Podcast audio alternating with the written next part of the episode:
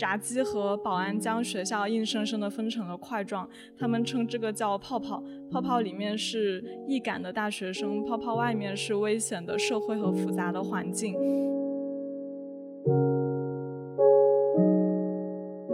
嗯，没有了开放，大学会变得更安全，真的是这样子吗？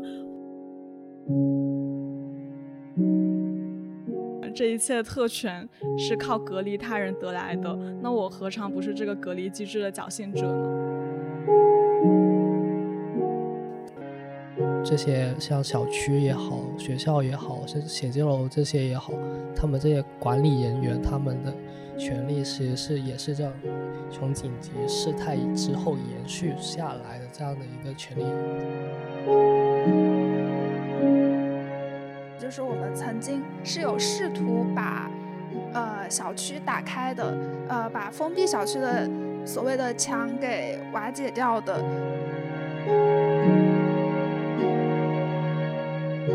我们生活在一个城市，但是对一个城市的理解是不够纵深的话，是否也会影响我们在这座城市作为一个公民存在的那种公民意识？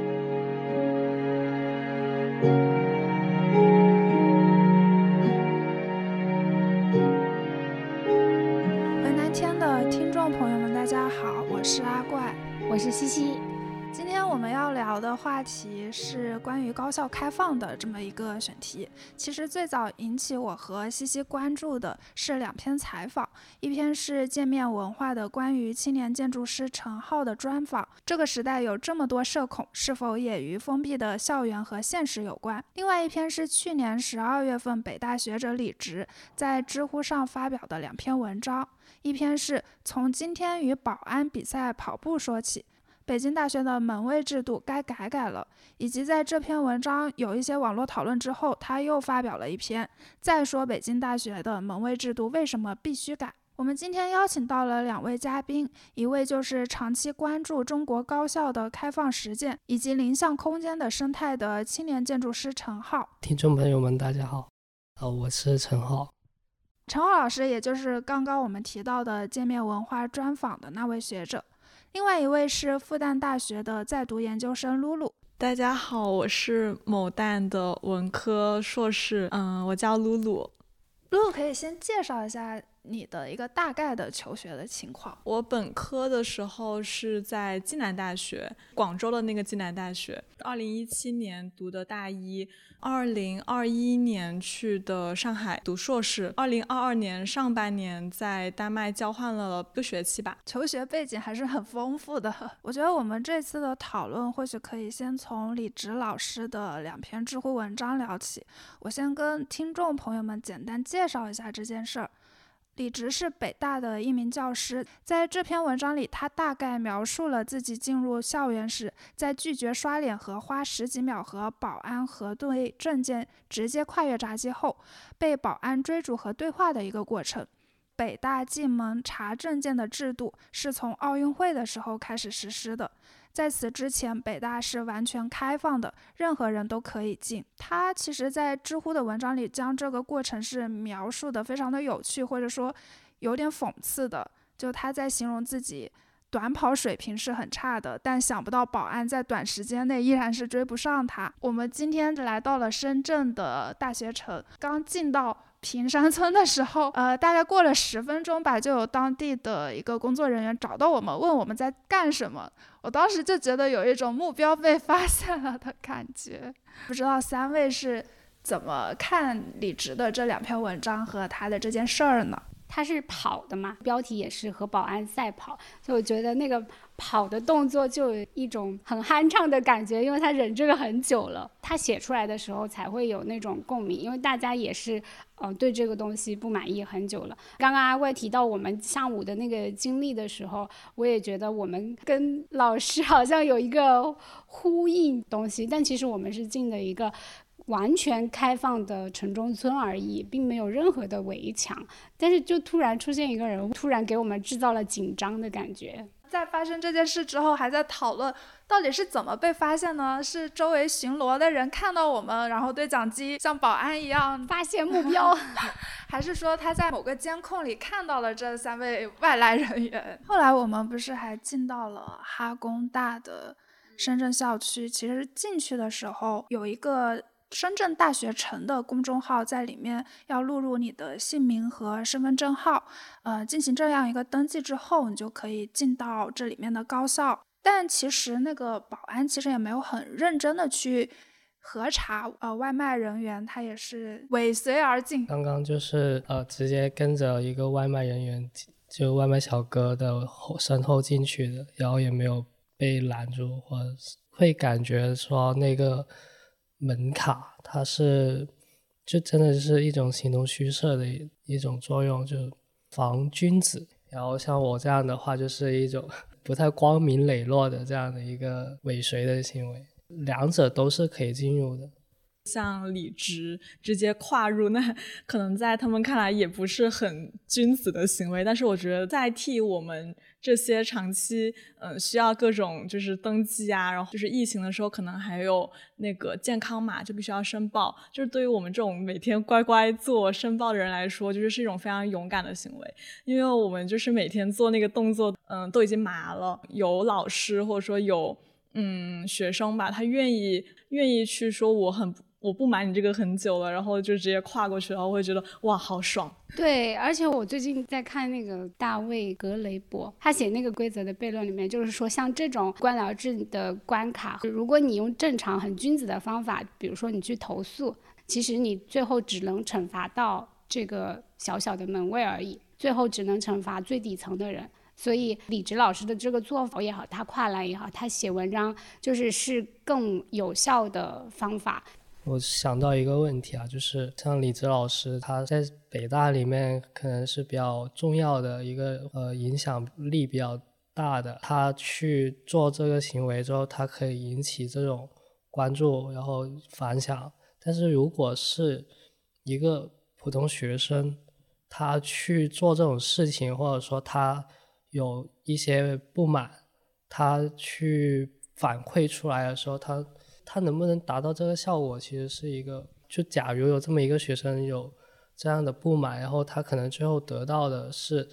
对他的惩罚，而不是。对这个制度的一个反思。嗯，但是我觉得北大那个做的挺好的，就是他们不是有很大一部分学生是拒绝签那个刷脸的那个协议的。如果你拒绝授权刷脸的话，你可以通过学生证进去。他们有很多人是拒绝签这个的。那你你们复旦或者暨大是刷脸进还是怎么样进？就是一一刚开始的时候，就是我刚上大学的时候，其实嗯是没有所谓的关卡这回事儿的，自由进出。就无论你是谁，嗯，一个居民，嗯，甚至可能一个闲散的社会人士都可以进大学。然后是疫情，二零二零年一月份我就回家了，应该是九月六号就第一次回暨大。然后当时我是去走的是西门，嗯，当时保安就不让我进，然后他说，嗯，你第一次回学校必须要走南门。嗯，就是南门就是一个嗯要穿越石牌村的非常远的一个门。我说我拖着行李箱我不方便嘛，他就说那你打个车过去吧。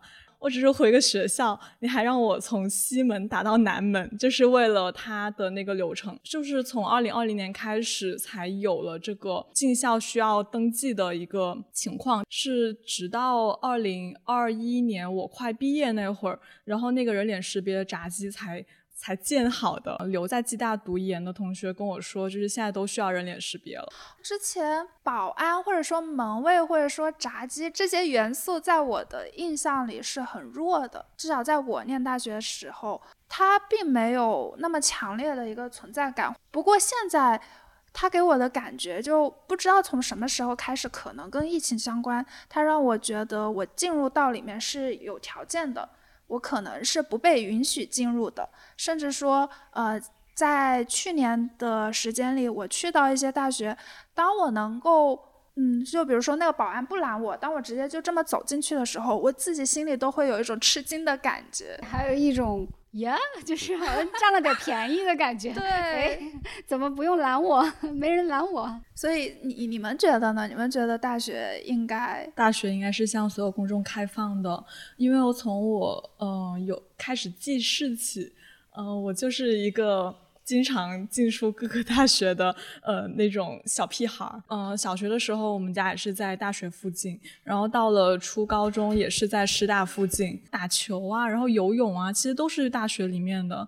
嗯，然后我刚上大学的时候，其实暨大它因为它是个非常混杂的社区，嗯，我当时第一印象就是我上了一个社区大学，怎么就是这个大学既有。嗯，暨大的附属幼儿园也有暨大的附属小学、初中，就感觉好像是摇篮，就是到大学都是在这个社区里面生活。特别是教职工的小孩会，嗯，经常比如说晚上，嗯，在我们图书馆广场的那一片空地和草坪，比如说玩滑板之类的。疫情发生之后，才会呃慢慢被这种规则影响了，就好像大学就变成了是大学生。呃，生活学习的地方，但其实以前确实不是这样子的。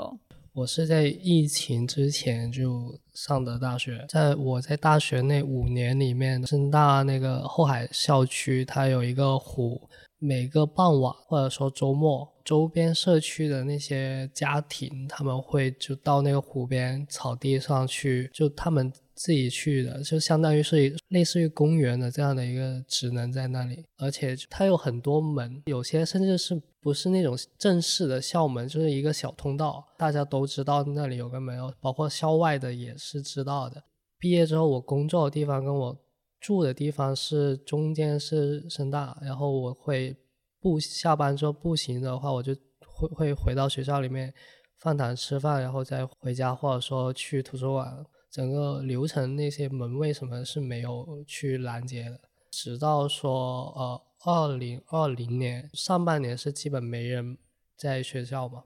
然后到下半年说呃要进去的话就必须得就有这种管控，就要学生卡，然后一直延续到呃二零二二年。放开之后，然后到到二零二三年的年初三月四月开放，但也其实是一种局部的放开。学生卡校友凭借这种呃跟学校有关联的一个身份，然后你可以带人进去或者自己进去这样子。公众的话，它又变成说是需要去通过一些预约的手段这样子。它是在经历了这样的一个。大的一个社会变故之后，再回归到平常之后，它延续了某些惯性。这种惯性它其实是阻隔的，变成了跟原来是不一样了。但是原来的状况它其实是不能说有问题，因为它就是深大一直都是这个样子，然后也没有说有太多这。这样那样的问题，记得好像在二零一七年左右，当时国内是有讨论高校是不是要开放给游客的，有一些旅游资源的高校，就是有很多游客会组团去参观，然后当时也是知乎上很多人都觉得，就是他们在扰乱校园的秩序。嗯，其实那个时候就已经有这种高校是否应该开放还是封闭的讨论。因为你在暨大的时候，学校也是开放的嘛，你会觉得有被打扰到吗？嗯，其实会，而且图书馆广场很多小孩儿，然后就是每次自习，特别是晚上，小孩就是放学之后，其实是确实是会有一点吵的。我当时也是不那么希望图书馆开放给社会人士的，因为确实图书馆的自习位置很少，就算不开放给全社会，暨大的图书馆也是不够使用的，可以这么说。然后复旦的话，我觉得就更不用说了，因为复旦自习的位置特别少，就是这一点，所以其实我在复旦没有去图书馆学。学习过，呃，所以我个人的情感而言的话，我是确实不那么希望国内的图书馆是完全开放的，呃，但是现在就是暨大它有一个是可以预约进图书馆的制度吧，是去年开始的，就是这种部分的开放和部分的呃限制服务的话，我觉得是嗯算是迈出一步吧。是我在知乎上搜了一下如何看待大学封闭还是开放，嗯，然后那个最多点赞评论的一条就是他，嗯，他是坚决反对大学开放的，因为他说，嗯，就大家都看见了什么，嗯，疫情之后我们的大学现在变得更安全了，什么大学里面都有人干摆摊了，而且大学就是偷东西的概率变少了，然后图书馆大家可以把电脑放在桌子上，然后不管，就是他他用这些东西去。嗯，验证说没有了开放，大学会变得更安全，就是真的是这样子吗？或者说，难道嗯，大学生就应该在这种嗯被管起来的安全中生活四年吗？呃，我觉得那些人他们是把围墙之外的世界看成是一个潜在的病毒。嗯，但是我很想分享一段，就是二零二二年那会儿。嗯，我们学校的一个管理升级的办法。然后，因为你当时就是邀请我来跟你们一起录的时候，我就，呃，我当时就写了一段话。首先，可能得介绍一下当时我们疫情管理的一个，嗯，大致情况吧。呃，因为复旦的那个杨浦校区是很特别的，它一开始是只有一小块，就是本部一小块。后面是扩建了东区、北区还有南区，然后在东区、北区、南区和本部之间，其实是呃社会街道，就是邯郸路和和那个呃武东路，呃，所以其实是没有办法完全的用呃硬的物理办法去把这个学校给隔开的，嗯，但是因为当时很特殊，呃，疫情防控原因，呃，学校就让志愿者呃拉上那个警戒线吧。然后就是，比如说每天中午十二点，呃，吃饭的时候，然后就会拉起来，然后志愿者就引导学生从东东区的宿舍走到呃本部的食堂，然后去吃饭，吃完饭之后再次拉上那个线，然后让他们回到宿舍。嗯，当时那个学校的宣传是这么说的，他说，他说这是本北的泡泡。本部和北北区就是像一个泡泡一样，然后东区也是一个泡泡，然后南区也是另外一个泡泡，宿舍和一个就更小的居住单位又是一个更小的泡泡。然后我当时就很生气，我就觉得就是这个泡泡的隐喻很糟糕。这段话这么写的：炸鸡和保安将学校硬生生地分成了块状，他们称这个叫泡泡。泡泡里面是易感的大学生，泡泡外面是危险的社会和复杂的环境。嗯，泡泡之间是关卡和长队。每次我从北区穿越本部到东区的新闻学院上课，都需要拖着我的小电驴在狭窄拥挤的闸机前细数还剩多少分钟会迟到。这些规则会不由自主地内化为我对这个世界的认知。嗯，反映在我身上最直观的变化就是。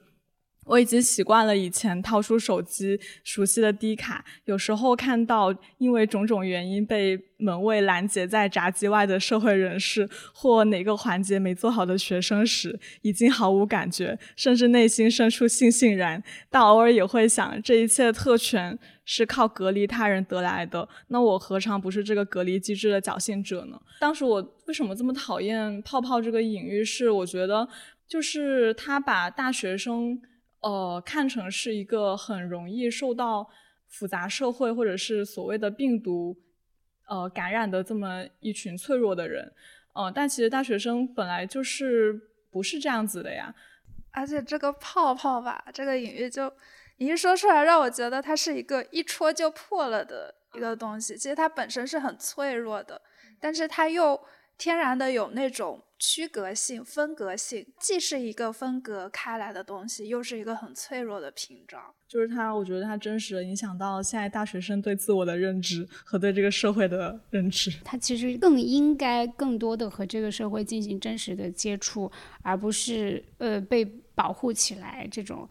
让我想到，就最近网络上。一些什么清澈愚蠢的大学生，脆皮大学生，脆皮大学生。但是“泡泡”这个词，我觉得官你们是官方去使用它的吗？我真的我觉得很萌化这个东西。哦，对。但事实上又是一个很是一个冷漠的隔离的动作。但是就是用“泡泡”这个词，显得它就很萌一样。他还拍了一个宣传视频。嗯，就是那个 BGM，是是那种呃儿歌，儿歌给大学生放一放儿歌。我当时就调侃，就是说这是幼儿园接小朋友放学的场景。刚刚讲到那个泡泡，脆像还有什么脆皮大学生这种。按照我们这个本科的普及程度来说的话，其实呃同龄人里面能上本科大学的，那可能只有百分之四十，就全国来说可能还不到。就同样是同龄人，然后这群大学生要这样子保护，那其他的那些那百分之六十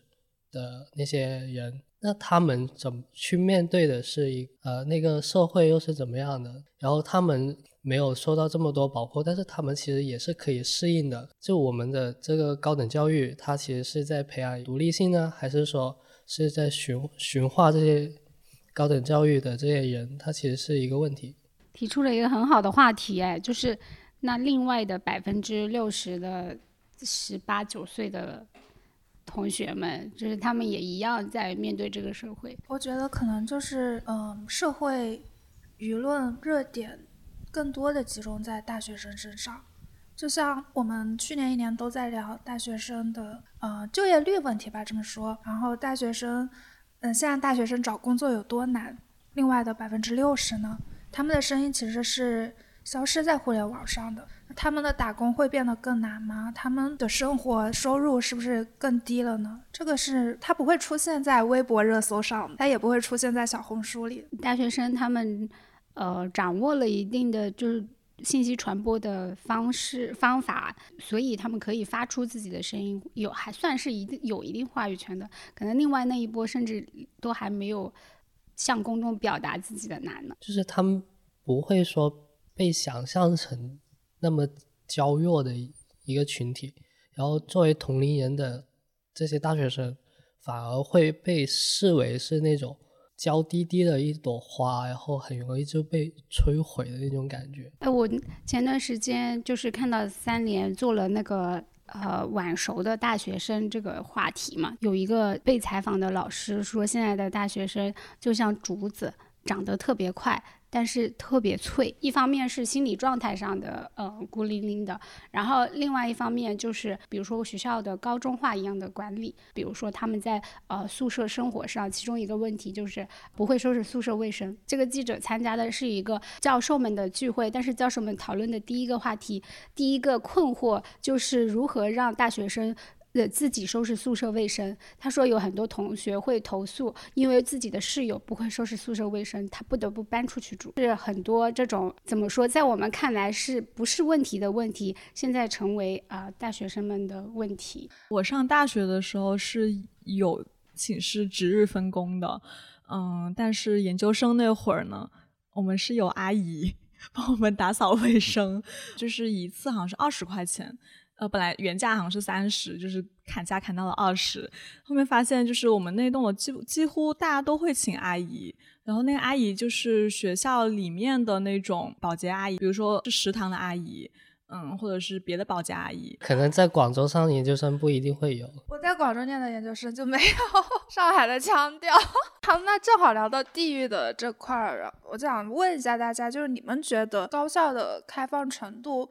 会不会因为它所在的地域以及它知名的程度而有所区别呢？呃，其实很多职业学校它反而会比呃普通本科或者重点本科要更更严一些，就是他们会嗯，但我不知道他们的目的是什么，就是会宣扬说军事化管理，包括像我之前去采访的一个，他他不他是那种嗯培养电竞的。就是电竞类的职业学校，然后他们就会宣传说自己是很严格的军事化管理。嗯，但我猜测有可能是因为可能小孩没那么乖，呃，然后他们为了让家长放心吧，就放心托管到他那个地方，所以说会更严一些。嗯，包括像我大学有一次跟同学去做一个社会学调研的时候，大专我们去大专发问卷，呃，其实那个时候还没有疫情，但是那时候保安就就是不让我们进去的。嗯，然后当时我们就觉得啊，就是还有这种事情，就我们会以为嗯会像暨大一样嘛，都是开放的，后面发现好像职校会管得更严一些。中山大学新华学院那其实就是在广东来说是属于一个挂名的，挂了中山大学名的这样的一个私立学校，进去要刷卡，出来也要刷卡呀。就整体来说是也是比较严的一个状态。职校的规章制度比较严格的一个状态，是不是它底层的逻辑就是对以这个分数上这个学校的学生的某种不信任？呃，一些职高高中分流出去的就没有读高中的那一批，他们可能说，或者说一些初中分流的就这种职业学校，他们可能说更多是跟。家长去有一个承诺，去说我帮你们去训好这些孩子，这样子。其实说到底的，他们就是把社会看成是一个特别危险的东西。别人是危险的，这样的一个是在我是写进了我们集体潜意识里面的一个。一个认知来的，就比如说，呃，害人之心不能有，但是防人之心不能无，就一直讲，一直讲，就其实它的底层逻辑就是别人都是危险，是危险的，每个人都觉得别人有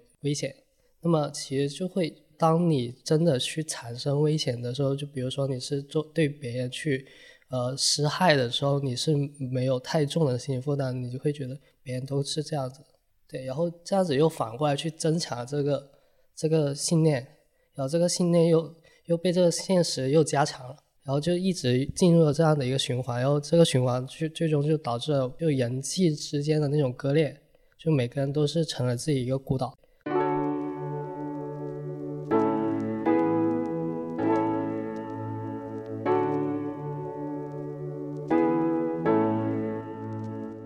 大学开放，它其实。最直接的影响范围就是离它最近的一个区域，就是它所在地区的一个周边区域。接着，它发在澎湃新闻上的那篇。打开林校空间，共建场域，高效于周边社区的互生。这篇文章里也有提到说，不同于商业楼盘、综合体等讲求理性效率的现代建筑，中国众多林校区域在城市空间上保持着最初的街坊形式，邻里关系紧密，城市空间也具有流动性。所以，其实反过来看，林校空间也是一个去看待高校开放程度。的一个进入渠道吧。你们有没有什么跟林校空间相关的记忆或者故事？我上学在重庆，然后我们的那个学校的呃背后就是南山，有一条堕落街。所有的高校好像都有一条堕落街。有一个师兄当年就是呃有创业做的那种超市，就是外可以外卖的超市，然后他又去把周围的这些餐馆的菜单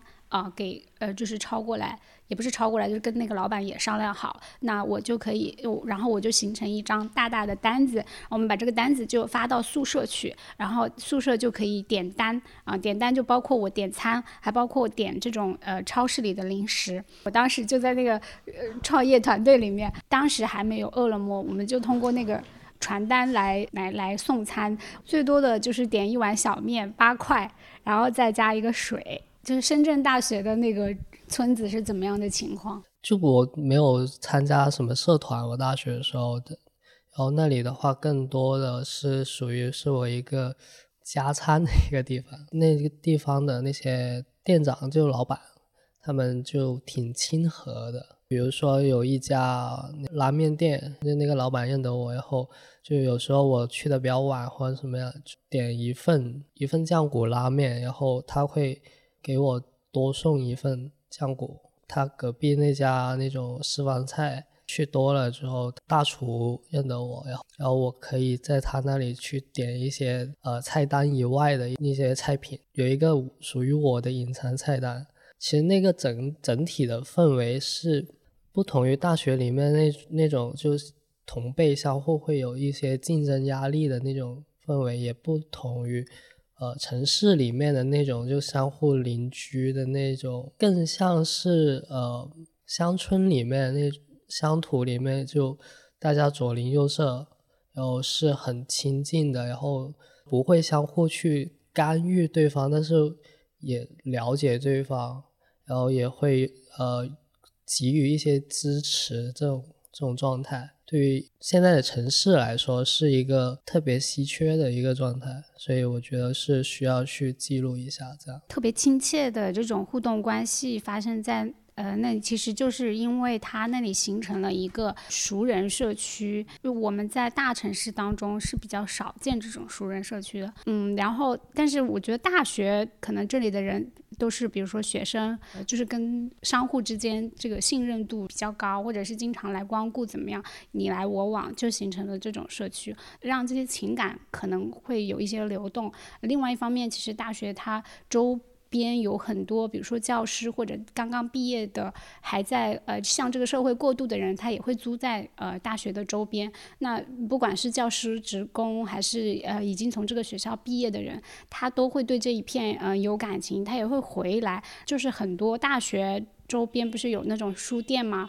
他能够生活下去，我觉得也是因为这一些学生以及教职工，他们可以，他们有这方面的消费，所以他能够让，比如说让让那个书店成为某一种呃某一种精神地标一样的一样的地方。而且我发现，其实只有比较历史比较久的学校，它的周围的临校空间才会会比较鲜活，呃，像是。一些新搬的呃校区可能就会比较难。大学开放的程度会不会影响大学生的一个心态呢？嗯，我觉得会的。嗯，首先可能社会参与没会没会没有那么高。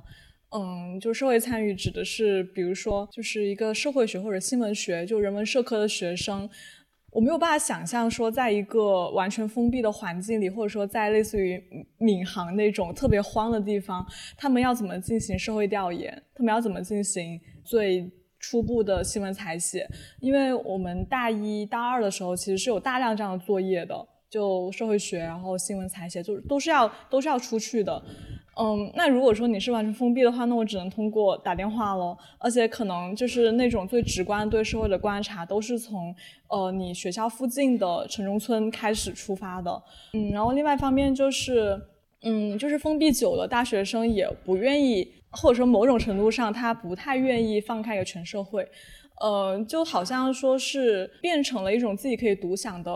呃私人圈地吧，就像小区一样，就有那么一种说法，就是。呃，我为什么要呃让别人来享受我好不容易考上，就是比如说我六百七百多分考上这个学校资源呢？就他们认为说我能获得这一切是因为我呃很努力的学习考上了个大学，所以才呃就是我应当享有的。哎，那你这几年接触到的，比如说你的学弟学妹这种，你会觉得他们？哀的人更多吗？或者说社恐的人更多？有，就是有这种感觉，但是，嗯，我没有，我没有做过调研，所以不好说。但我确实觉得，好像他们，呃，对于就是这个城市的兴趣没有以前那么浓烈了。就是我觉得以前，就是我们上大学的时候，其实对这个城市是有很大的好奇和向往的。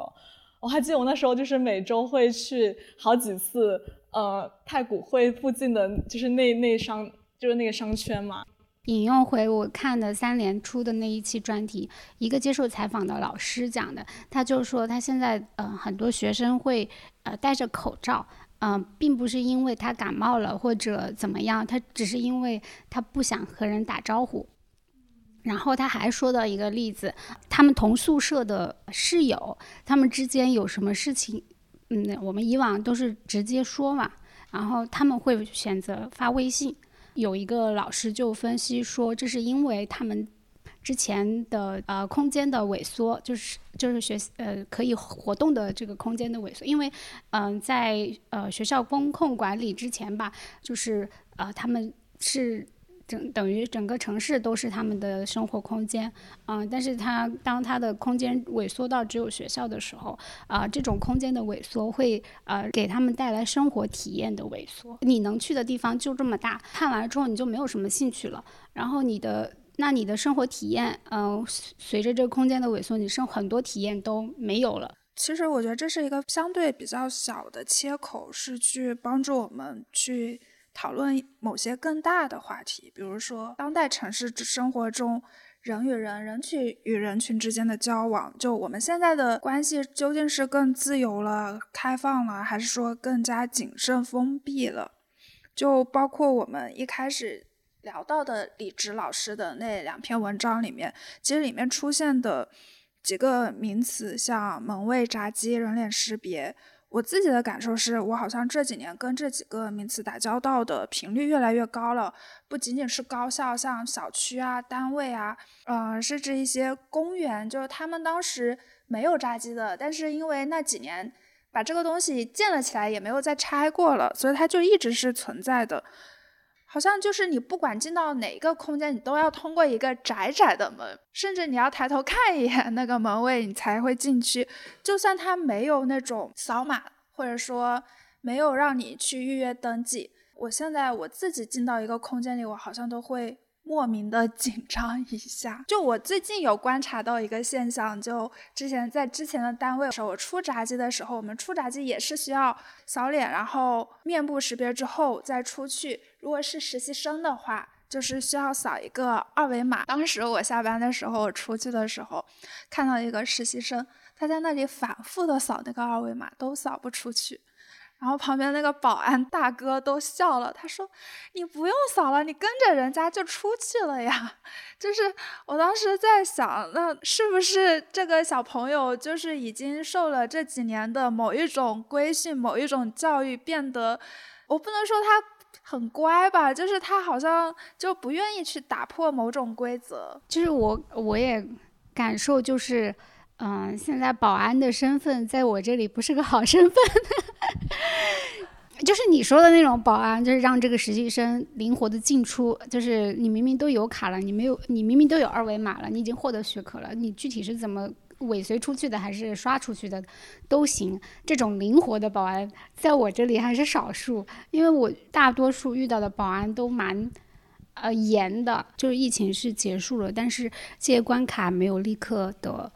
呃，就是放开，所以我就感觉进到哪里都有个门，然后你不知道这个门是可以进的，还是要呃操作一下，或者比如说预约一下才能进的，还是。不能进的，它变得暧昧不明。比如说写字楼就不说了，它其实我记得有一些写字楼以前是不需要去去登记的，但是现在所有的写字楼基本都要登记了。还有一次我进一个共享空间，它其实那种它本来的精神就是共享嘛，本来就是里面有很多的人可以去租那个创业工位那种东西，但是它也也也要你登记，也要也也在电梯口那里设了设了这种关卡。它这个关卡就把一个城市变成一块一块的，然后你以前你觉得，呃，进一个地方要登记，是因为这个地方是某某个有特权的机构，嗯，比如说我小时候在我们县城有一个小区，它是进不去的，我们叫它电力公司，然后它是一个比较好的小区，所以就进不去。在现在在城市每一个小区，啊，都是有自己的门的。但它是不是特权？它没有什么特权，它就跟你家里的小区是一样的，但就把这种我们的生活、我们的生活范围隔成了一个一个的小块，根本就没有办法呃连接。你没有办法连接的时候，你就是我觉得呃你的身份认同上也会觉得嗯跟这边的人不是呃同一个圈层的人。其实我想说的是，就是这，嗯，不仅这三年嘛，就可能更长的时间以来，这种技术，嗯，它是对身体的一种反复的训练，然后进而是对心灵的刻写。嗯，刚刚其实大家都有提到，说我心理上会感觉有一点紧张，或者是如果我能进去，会觉得不可思议。嗯，我觉得就是因为经历了很久、长时间的那种，嗯，很严格的管理吧，所以。会变成自然而然的一种嗯条件反射，就是比如说当我进到一个空间，呃，我会很在意说我是一个什么样的身份，然后我有没有这个身份所对应的证件，呃等等这些东西，然后我其实也会潜意识的去在意我身边，比如说路过我的每一个人他是什么身份，他是一个老师还是一个呃阿姨还是一个 anyway。嗯，社会人士。然后我在想说他怎么进来的？对，就是这东西，我觉得在以前其实大家是不会在意到的。但是就是因为嗯长时间的封闭吧，还有管理，就是让大家对于这个东西就会变得非常的警惕。就是疫情之后，这种给到这些像管理的这这些像小区也好，学校也好，甚至写字楼这些也好，他们这些管理人员他们的。权利其实是也是这样从紧急事态之后延续下来的这样的一个权利。呃，比如说我们的公司会知道我们去了哪些地方，呃，然后这些权利有没有收回？我觉得，我觉得杰尔说的很好，就是他用了之后，他他愿意再主动就是 去放弃这些权利嘛？他一旦拥有了之后，而且甚至有一点权利的滥用，比如说你西西提到说，不管进一个什么楼都要登记，那登记上去的就是我们的身份证信息、手机号、姓名。那这些信息，我为什么就愿意轻易的让渡给你了呢？就是把这些信息暴露给你了，某种程度上也是因为我们习惯了，太过于习惯把自己的这些人脸啊、这些身份信息提供出去，就为了获得某种进入的权利，或者说方便的一个权利。而且刚刚西西有提到，就是现在的小区也都有一个门，然后都很严格。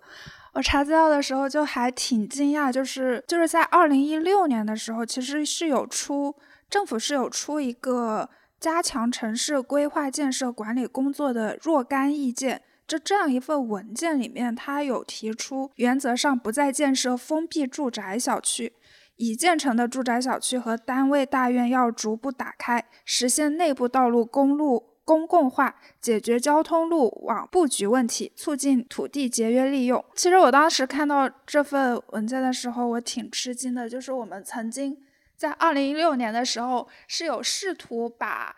呃小区打开的，呃把封闭小区的所谓的墙给瓦解掉的，以及他也鼓励说把单位大院的门打开的。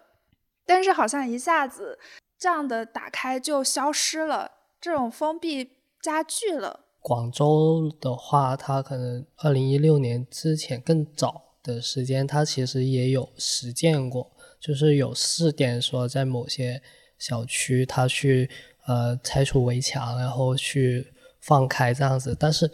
当时就是就新闻里面就。今今日关注，他就那个时期是一经常就差不多每天都会去讲这个事情。我记得采访到的很多的那些居民，他们其实是反对拆除的，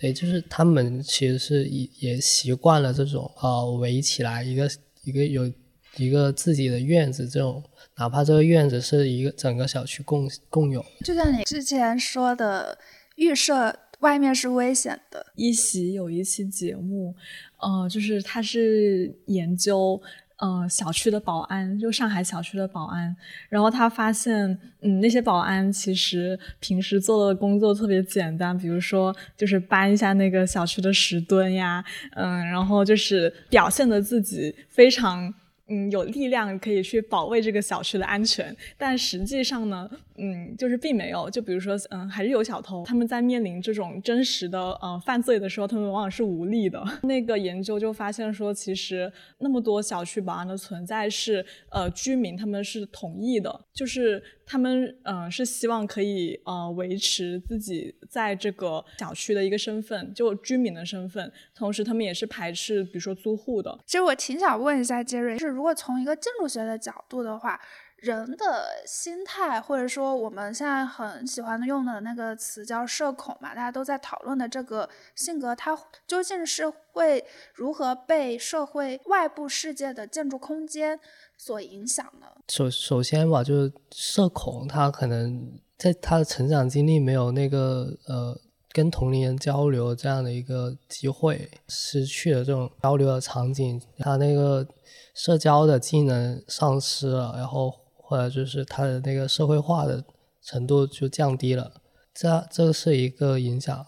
然后另一个可能就是他本来这个他就是一个向内汲取能那就能量的一个人，他能掌握这种社社会技能，但是他可能说需要够的能量，他才能去使用这种。社会技能，然后去呃交流。社恐分这两种，建筑空间的话，它可能更多的是去搭建这种交流的场景，然后让你去使用或者去训练这种这种社社会技能。比如说像前面讲的这种小街巷，它的邻里氛围比较厚、比较好的这种地方，那么它的就更愿意去跟别人。进行交流或者连接。这之前就问到，现在的是越来越趋向于封闭了吗？其实就是纵观我们整个的历史进程来说，其实开放反而是短暂的，更多的时间它其实是处于一个封闭状态的。唐代的时候，那个里坊制，就城市长安城的里坊制，它其实就是一个一个这种封闭社区，然后它是有宵禁的，就是每天晚上你这个。你住在这里的，你必须要回来，后，然后到白天你才能出去。然后唐代长安的时候是这样子，然后到后面到宋代之后，可能就呃放开了，它可以有一就宵禁就放开了，然后它就也是有这种揭示了。开始元代的时候又开始又控制比较高，对对，就蒙古人对汉人的控制比较高。明代的时候他可能又放开一点，但是回到去到清代又。可能又收紧了，就只不过说现在是属于是回归到了这个进程这个步伐里面了而已。就是说，为什么他会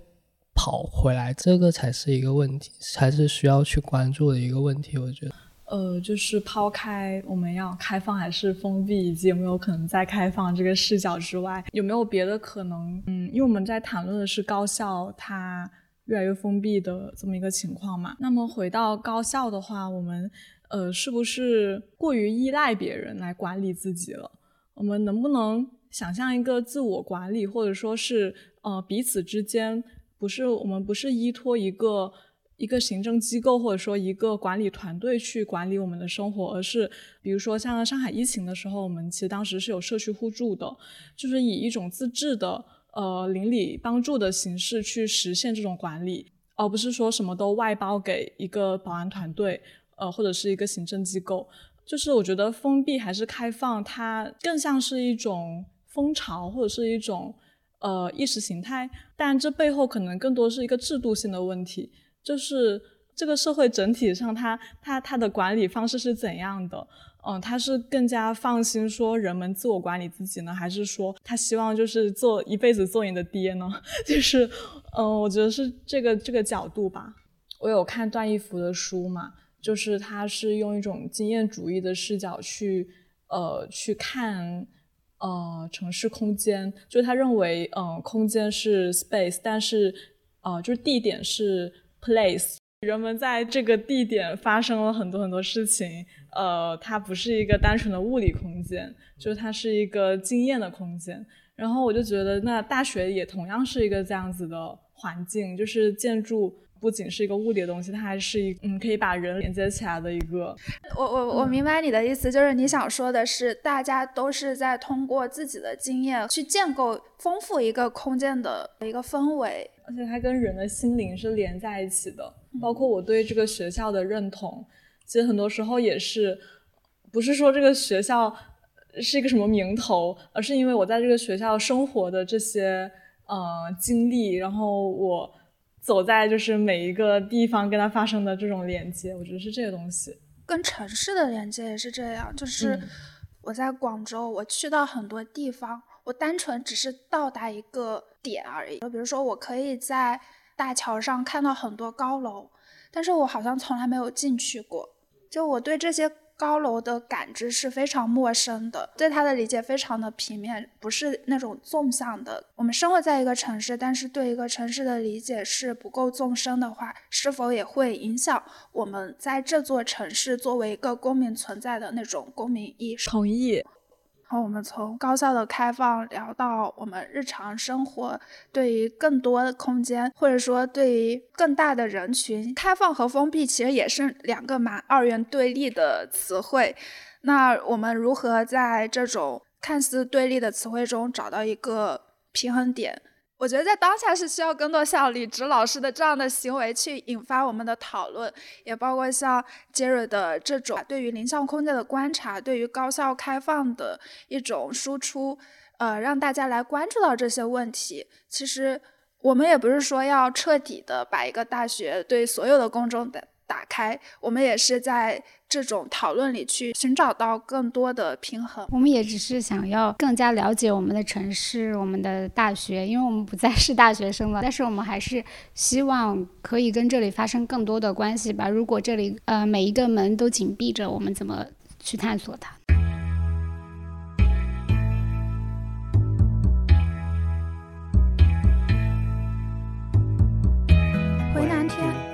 一档在南方精神漫游的播客节目，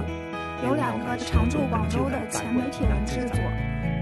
我们试图保持某种闯入者的身份，深入南方的肌理，通过对话的形式呈现这里的故事。